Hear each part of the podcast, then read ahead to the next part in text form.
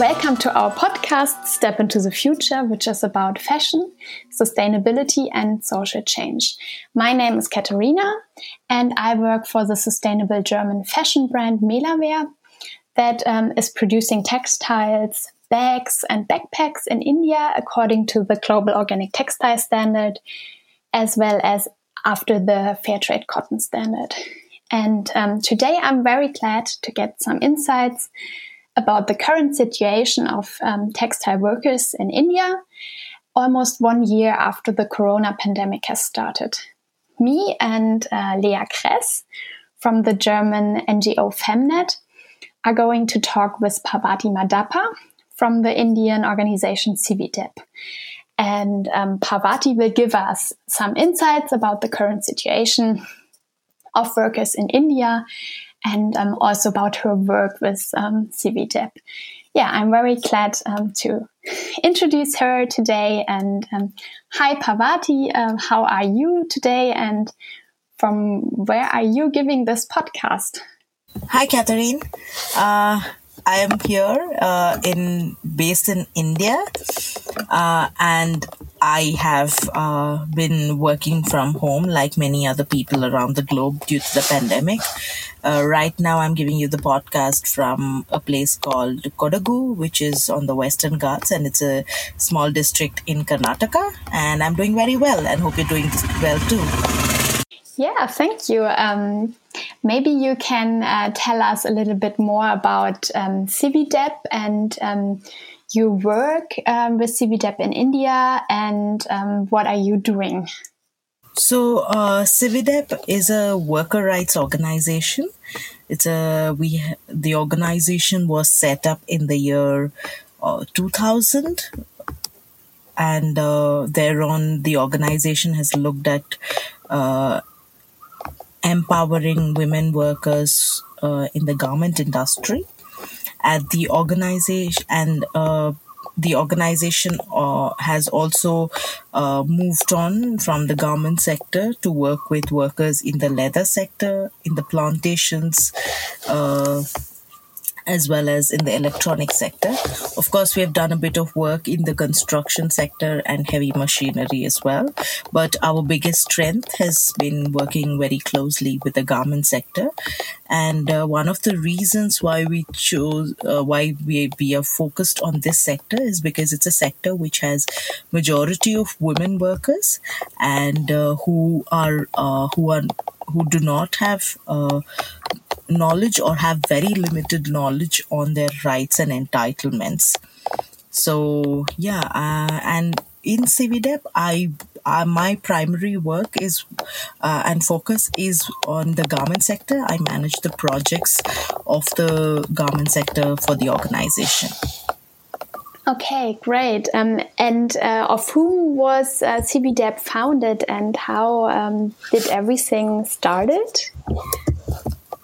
So CIVIDEP uh, was founded in 2000 by a group of like-minded people who who whose focus was to do uh, something uh, for women, and uh, at this time they saw that, uh, especially after 1995, the free trade agreement came into place where the markets opened up uh, for trade. before that, there was a restriction on trade as to only certain percentage could be uh, uh, exported once the agreement came into place uh, there was uh, the op- market opened up, and then what we saw was that uh, a lot of women who who were already working in this in the garment factories started feeling a lot more pressure in terms of producing garments. Uh, they had forced overtime. They had um, exorbitant uh, production targets per day, and all this led to uh, some a group of people who thought that they will educate these workers on their rights and entitlements because uh, these were something that was not that we realized uh, was not there amongst workers. I mean that they realized was not there among workers education about uh, labor rights and their entitlements. So um, one of the organize one of the persons uh, then amongst the group of people who form, who collectively decided on setting up Cividep, continued, and uh, his name is Mr. Gopinath Parakuni. He was uh, he then was the general sec- he was working as the general secretary for a few years after the organization got set up, and yeah, he was one of the founding members uh, for the organi- for the organization, and yeah, he took it forward and to what it is now, twenty years later. Okay, nice. So a lot of um, a, a, lot has happened since then, and um, the organization has developed since that a lot, I guess. Um, but maybe um, now to you, Lea, um, you can shortly say how do you know Parvathi, and um, how does the collabor collaboration between Femnet and Cividep looks like? Hey, yeah, I'm happy to. Uh, tell a little bit more about that. And Femnet uh, is a women's organization, so we're closely collaborating with Cividep on projects on women's and workers' rights, in particular in the textile industry. And um, personally, I know Parvathi from webinars uh, last year that we organized on the impact of COVID-19 on Indian textile workers. And maybe there's someone uh, listening to this podcast who was actually joining one of the webinars and has already had the honor to uh, see Parvathi there. And I think for Femnet, it's important to mention that we're not the only ones working on these issues, but we're part of the German Partnership for Sustainable Textiles, the so-called Textilbündnis, where Melawear is also part of. Um, and this multi-stakeholder initiative includes members from, from businesses, the government, civil society organizations, and um, standard organizations. Uh, so within that whole uh, initiative, there is a close collaboration between Cividep and the civil society organizations like Femnet. And um, for example, Cividep facilitated a workshop on gender specific violence at the workplace. And I, I think that's really important that we get this impact direct, uh, the, sorry, this um, input directly from um, the production countries when we talk about these issues and we um, get the expertise. And right now, uh, the collaboration happens on the topic of complaint mechanisms um, again, the Textile Textilbündnis will start an, an initiative on that um, so that uh, textile workers in Indian supplier factories of these German brands will get access to a complaint me mechanism, which was initially developed by Fairwear Foundation. And Cividep provides critical guidance here and um, shows or how the implementation can be improved. Yeah. Yeah. I think cool, that's that's mostly it. But one other thing just to briefly mention is also research. Um, there, Cividep um, published a study on the impact of Corona and the national lockdown in India on workers together with two uh, civil society organizations called Inkota and Südwind, uh, which are also partners of Femnet. So, so there's a lot of exchange happening and in many different ways and also for many years. Okay, so it's good to hear that um, Femnet and Cividep India are working so closely together. Um, maybe now back to you, Parvathi. Um, can you give us a short introduction how the situation for most textile workers um, has been when the pandemic started one year ago? What, how did their situation um, related to work and their everyday life has um, changed one year ago? So the pandemic, uh, we know, started sometime in late December 2019, and uh, I think it spread across the globe uh, sometime in the early 2020. Uh, similarly, I think it was around March or February end when India was infected with the virus. And uh, I think it was March. And then suddenly, March 24th or 22nd, I, I'm, I'm confused on the dates, but then there was a sudden lockdown um, that was. Uh, announced by the central government, and the lockdown was applicable to all uh, everyone in the country. Uh, and uh, this was the most impromptu thing because there was no planning before uh, locking bef- before locking down of the country where uh, they did not there was no plan as to what would they do with the working class people. And uh, if you actually had followed the news i'm sure many of them have done that. We have one of the um, i think decades largest migrant exodus was something that was seen during this time where we saw a lot of migrant workers going back to their homes uh, without having because because of the lockdown there wasn't transportation. And they, we saw that a lot of people started walking back to their homes which was maybe thousands of kilometers or maybe more than 2000 kilometers. So uh, this was the situation. And of course the lockdown also was uh, see pretty serious for the garment sector because uh, the garment sector in uh, if I could say, is in in in let in Karnataka alone. That's one of the uh, states in India. Uh, there are about five to six lakh, uh, five hundred thousand to six hundred thousand. Uh, uh, garment workers working in the factories, and these workers uh, were sudden, suddenly told that it's a lockdown and you would not have to come to work. And uh, it was really shocking because okay maybe for the first week everyone thought they're going to stay at home. Then uh, the lockdown initially was for the first 14 it was for 14 days. And then two weeks people were like fine. But then uh, the workers who worked for the month of uh, march till the 20s till the time the lockdown began did not get their salaries uh, at the end of march or beginning of april uh, and then the second lockdown uh, continued. Um, and uh, so by the time it was April 15th, workers did not have a job and uh, uh, have uh, have a job to go to because of the lockdown.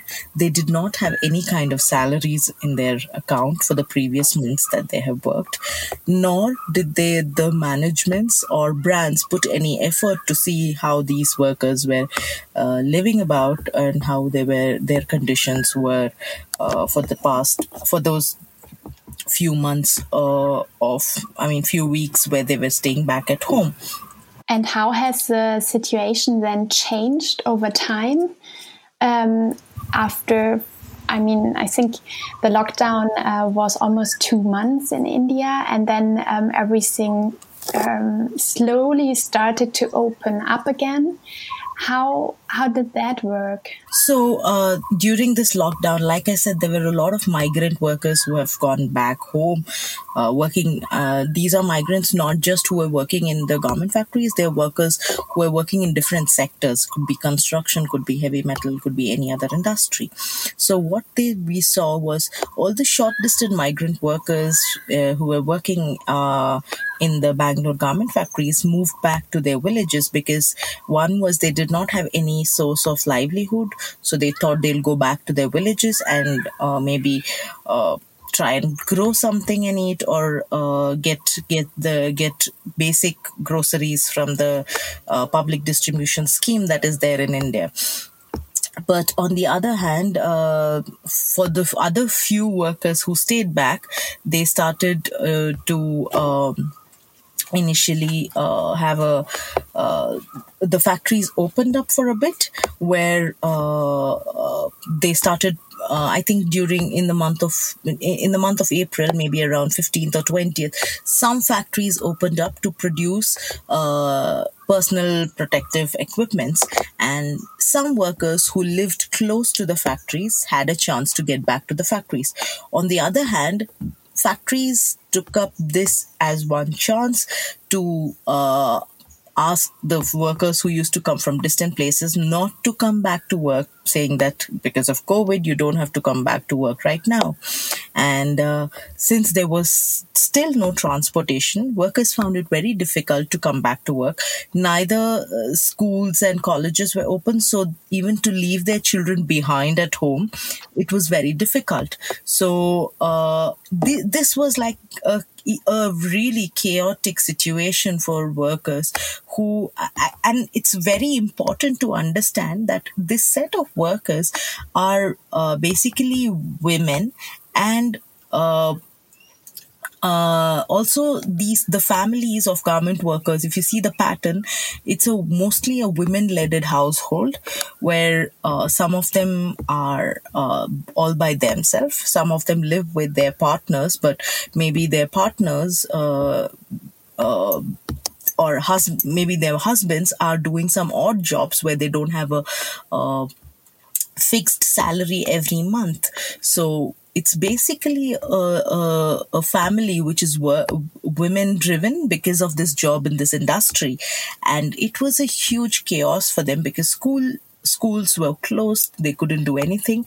They even uh, we've we've seen cases where even workers did not have food to eat rent to pay to their landlords. Uh, some of them may, um, were were like thrown out of their homes. Um, and uh, schools uh, were demanding for fees, and workers did not know how to make uh, be able to pay this because of course the salaries didn't come. It's uh, and also we need to understand that this industry where there is a lot of demand that has been rising uh, for increased increased wages there is the asia floor wage and other alliance groups as well as uh, all of us, labor rights organization, which is demanding for a better wage for these workers.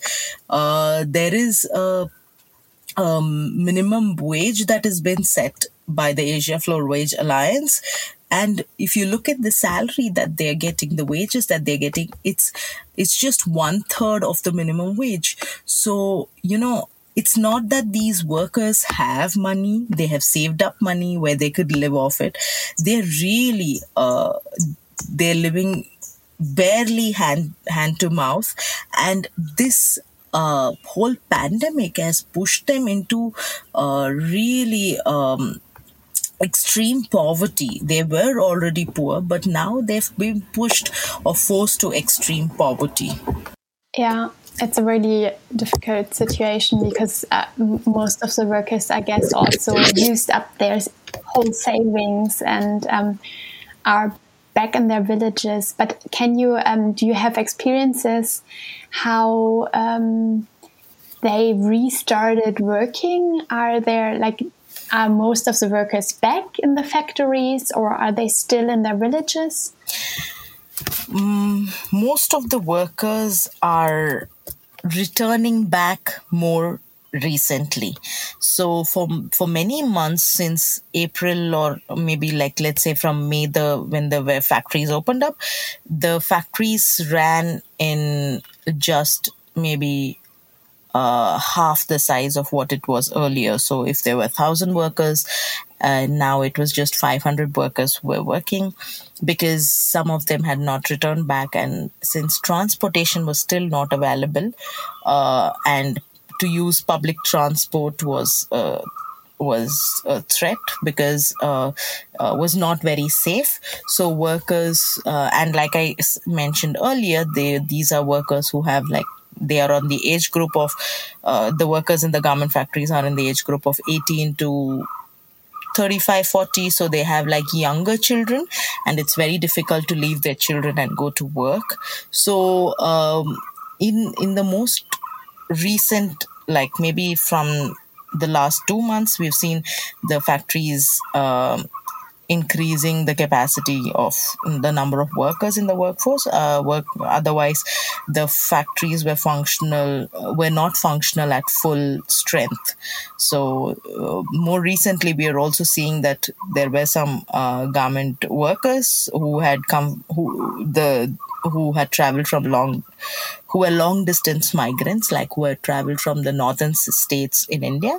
And uh, they had returned back. And more recently, we see that they have come back into the uh, into the have uh, in, come back to Bangalore and have joined the workforce of course, it's not continuity of employment here. They had to resign and rejoin into the factories, which again uh, means that they uh, have uh, they have had losses because of uh, because they can't get all their entitlements. They don't have continuity of service. They have a break in career. So you see, there are a lot of repercussions that happen because of because of this COVID situation. Yeah, and then um, to this difficult uh, situation of the workers also um, comes a change of the Indian labor law. Um, we heard about a reform um, of the labor law that provoked um, also a wave of, of, protests and strikes across India. Maybe um, you can give us a brief outline how this new reform um, has affected um, workers across India. So the labor law changes have been going on uh, under have been under discussion for the past maybe five six years, right from the time the the uh, the new I mean this government has come into power. Uh, but uh, I think what is um, uh, what we need to look at very carefully is this it was only during this pandemic that many of the uh, of these labor laws got uh, passed in the in the in the parliament. Because earlier it was not that all of these were passed. There was a little bit of uh, there was a did, did bit of delay. There was uh, uh, there was a lot of uh, constant struggle, uh, trade unions movements to stop this. But uh, it was during this pandemic when everything was closed, lockdown, huge protests, huge gatherings were not allowed. It was during this time that uh, the the actual uh, labor laws came into being, or so uh, we it's it's it's just that maybe the situation of COVID has uh, made it easier for the for the lawmakers to change the laws. And uh, if you look at the labor laws right now, they are not. If you if you actually look at them, they are not pro uh, workers. Most of the labor laws are pro business. So if you mm-hmm. uh, like there is a lot of threat. I don't like earlier just a small example we can go on on this for for a day to also because there's so much of changes in labor laws. But just a small example is like uh you know earlier if you were um i think uh, uh 10 members or 30 10 members you could have a uh, you could register a trade union. But right now the law says that you have to have 300 members to register a trade union so that itself is one one weak point. And if you look at uh, another point, uh, which says that earlier, if you were 30 or more workers, you had to have registered under the labor department saying that you're setting up this uh, factory, uh, you have to follow all the laws, all the guidelines. But right now, if it's a factory with less than 300 workers, the none of these laws are applicable. And uh, you know also that companies have a free hand just in case earlier if if uh, there were more than 30 workers one of the laws stated that you can you have to give a prior intimation before you close down the factory. But according to the new labor laws you don't have to gra- give any so so earlier it was that you have to give a prior intimation you have to pay all the dues you have to pay 3 months of salary to the workers before you shut down. But right now the law says that uh, you can shut shop. If you're you can uh, shut shop in case you are facing losses you can just one fine day close up and go. So these are stuff which is pro business where you see that for workers it's a it's a, a weak moment. They are already uh, uh, the workers are already the weaker sections uh, in terms of uh, their access to their laws and entitlements.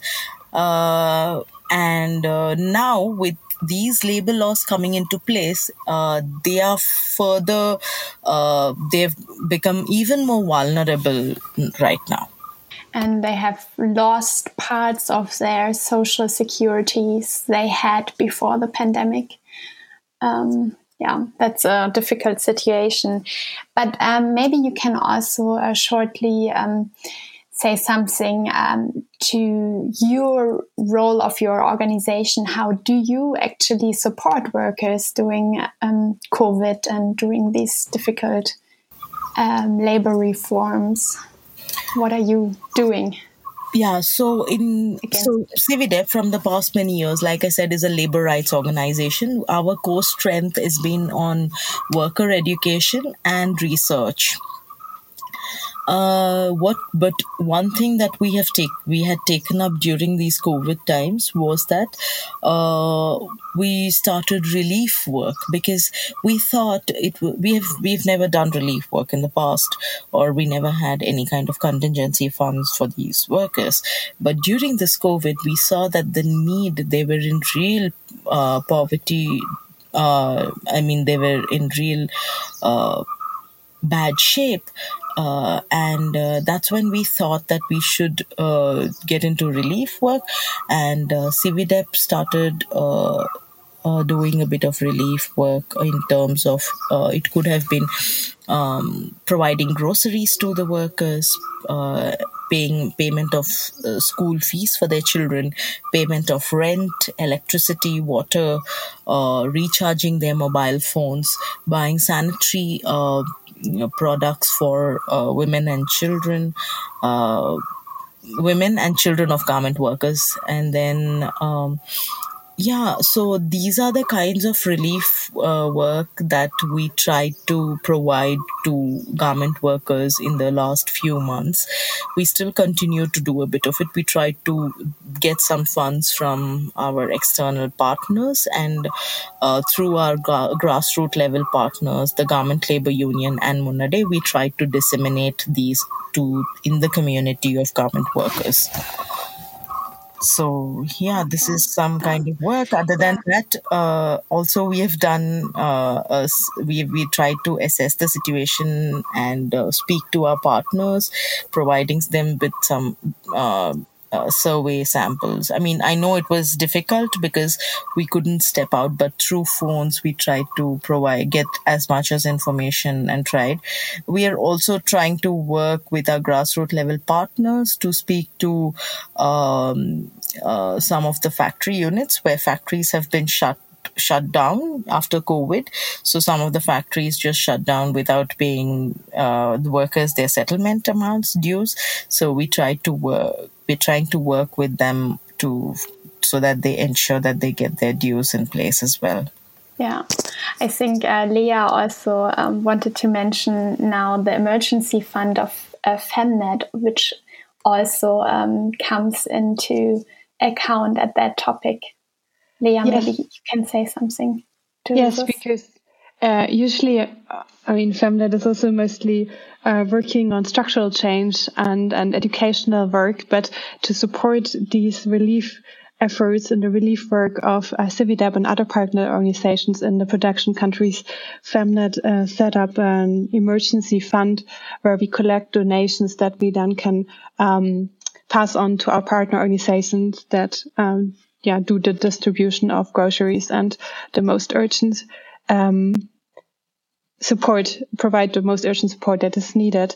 So uh, I'm not sure if it's possible for you, uh, Katharina, to share a link when you share the podcast, but uh, for everyone listening here, yes, uh, you can find it if you Google Femnet and um, emergency fund, or uh, yeah, I'm sure you will you will find it on the website.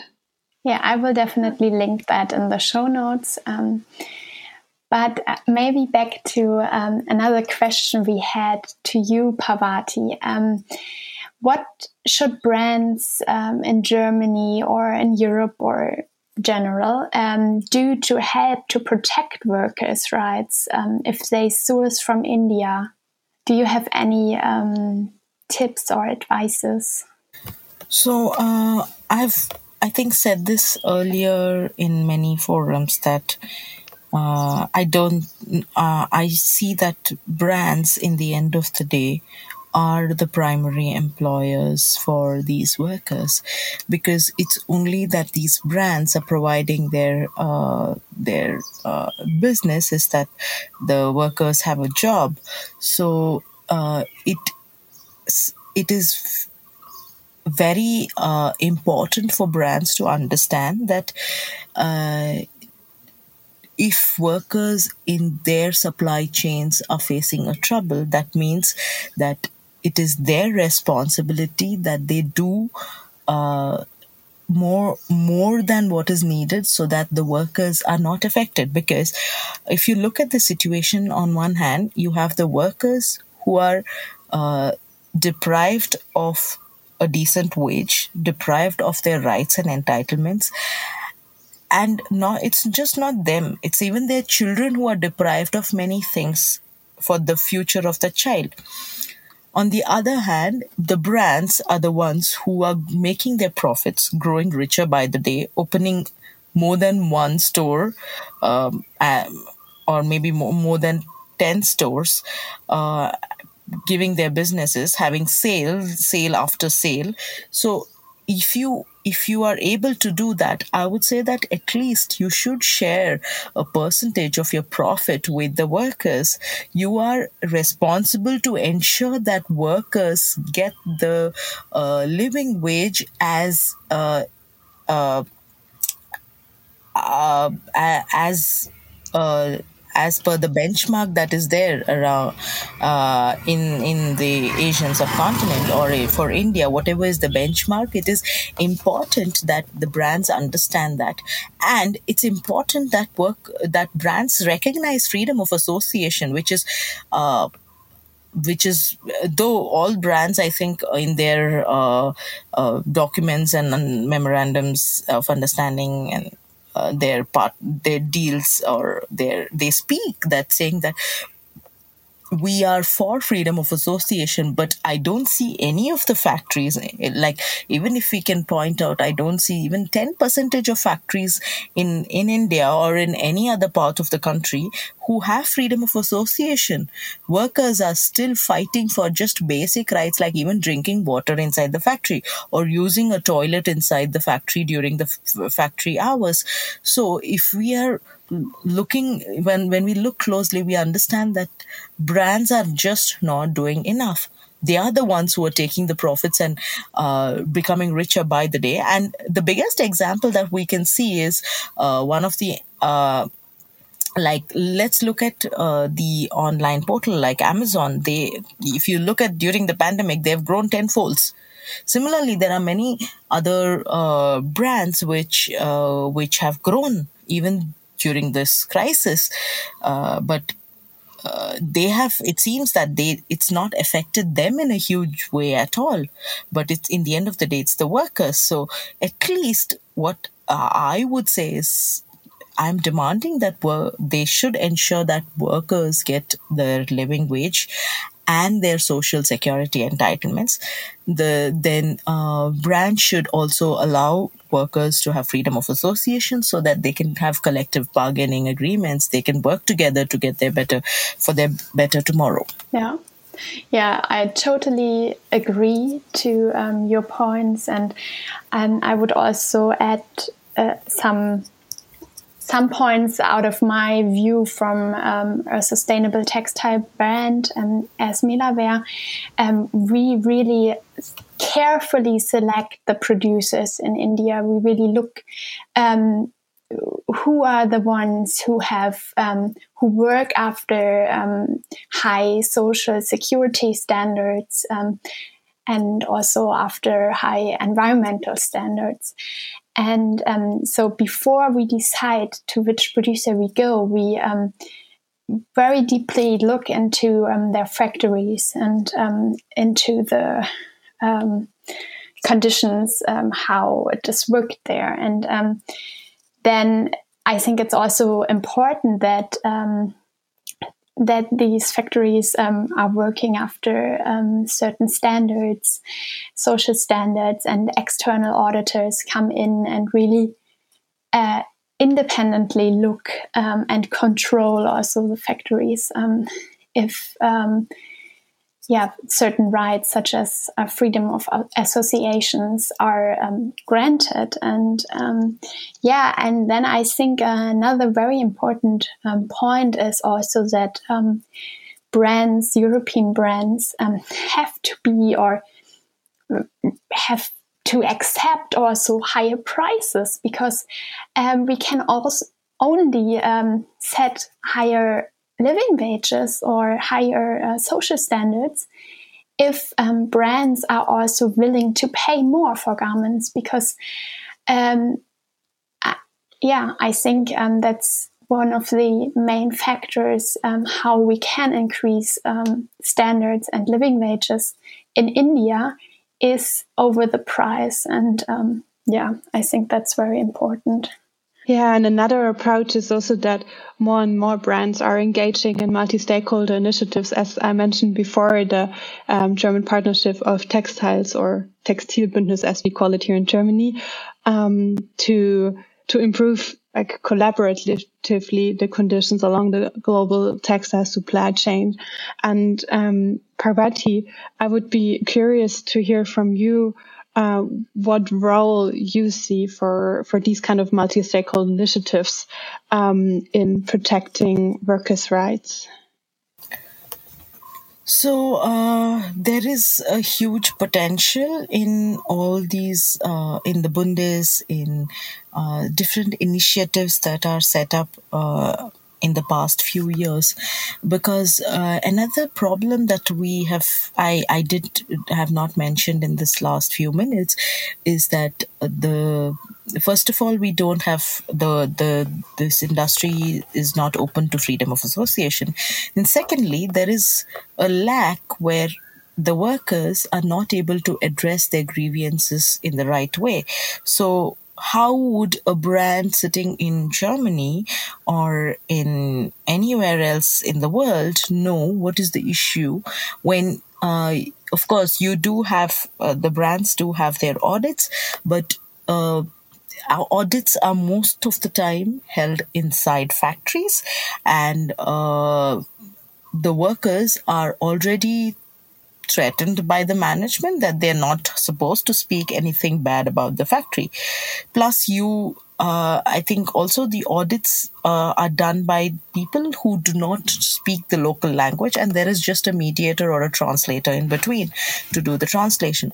So when you have all these things, it's very difficult to for a worker to come up in in the factory and say that yes my man the management in my factory is not paying my wage rightly or has been uh, has been uh, ill treating me or or if a, for a worker to come and say that yes I have been harassed by by the supervisor it's it's really difficult so and there there aren't enough grievance redressal mechanisms uh, around around them.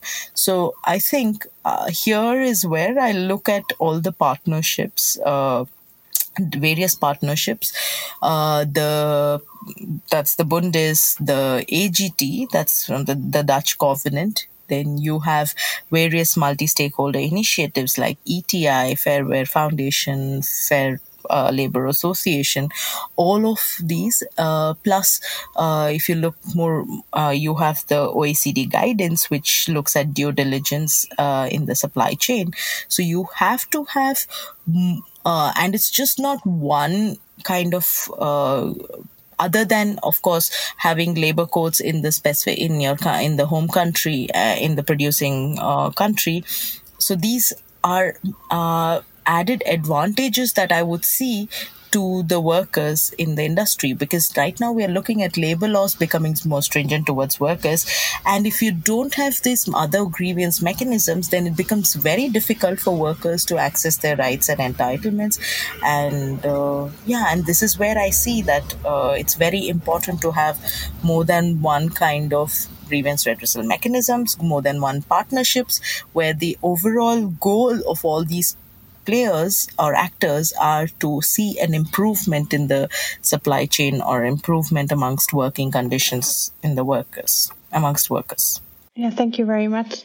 Um, so I, I hear from you that grievance mechanisms is really the most important thing to to work on right now.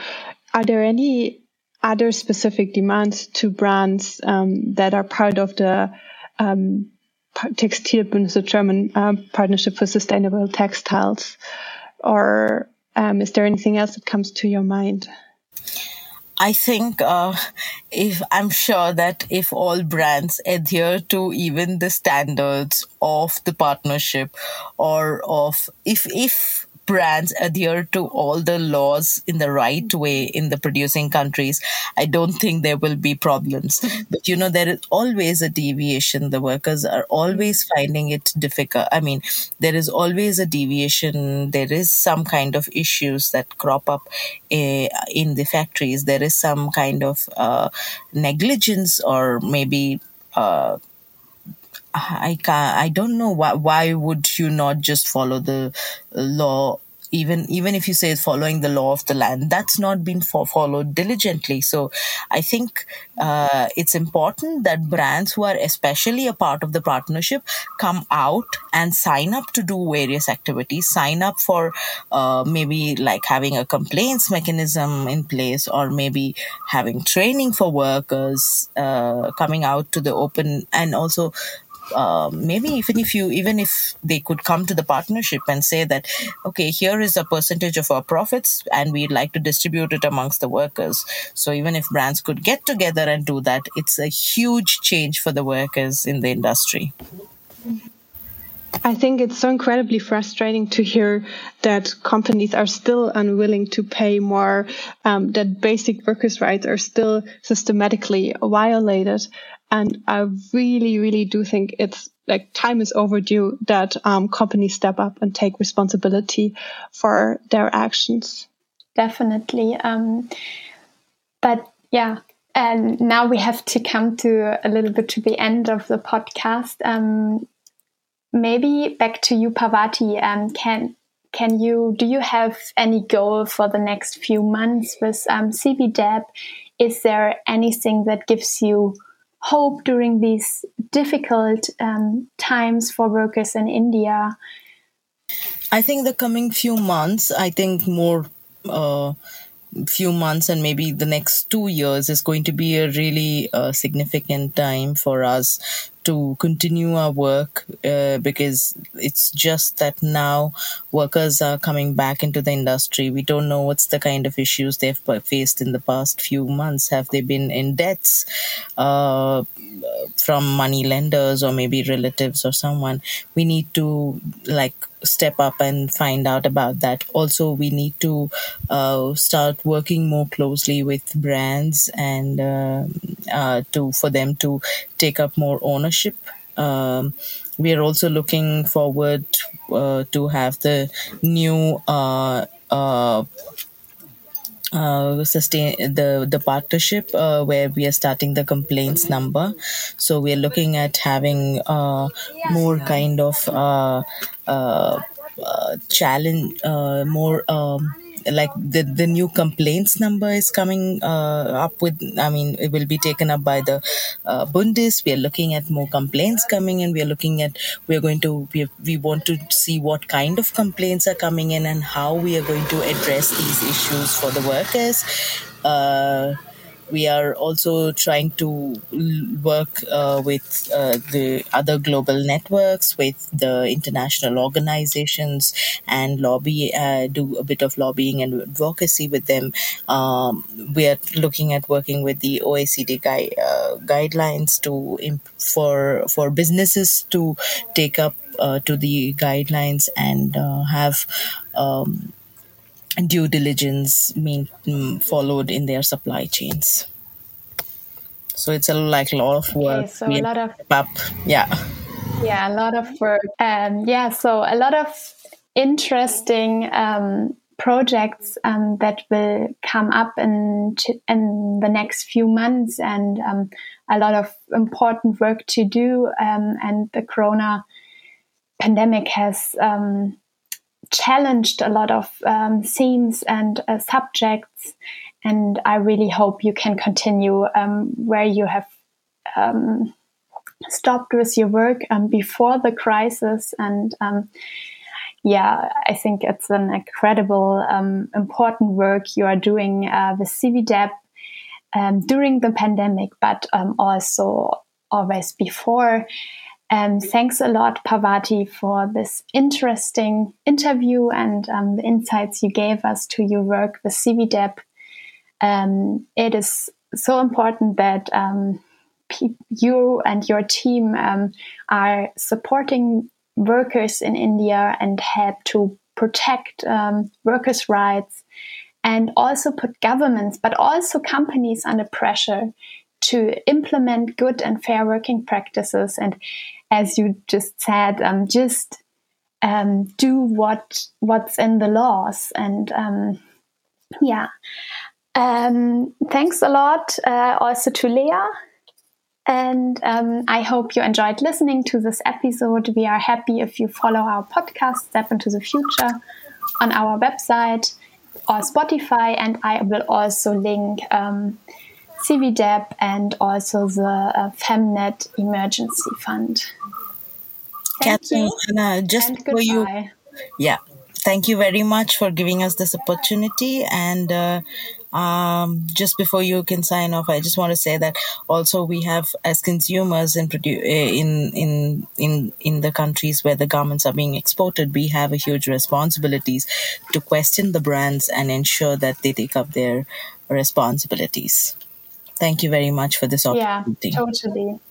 Thank you. Yeah, Thank you so it's always important that consumers are um, asking questions and are critical um, with what they are consuming. Thank you and goodbye.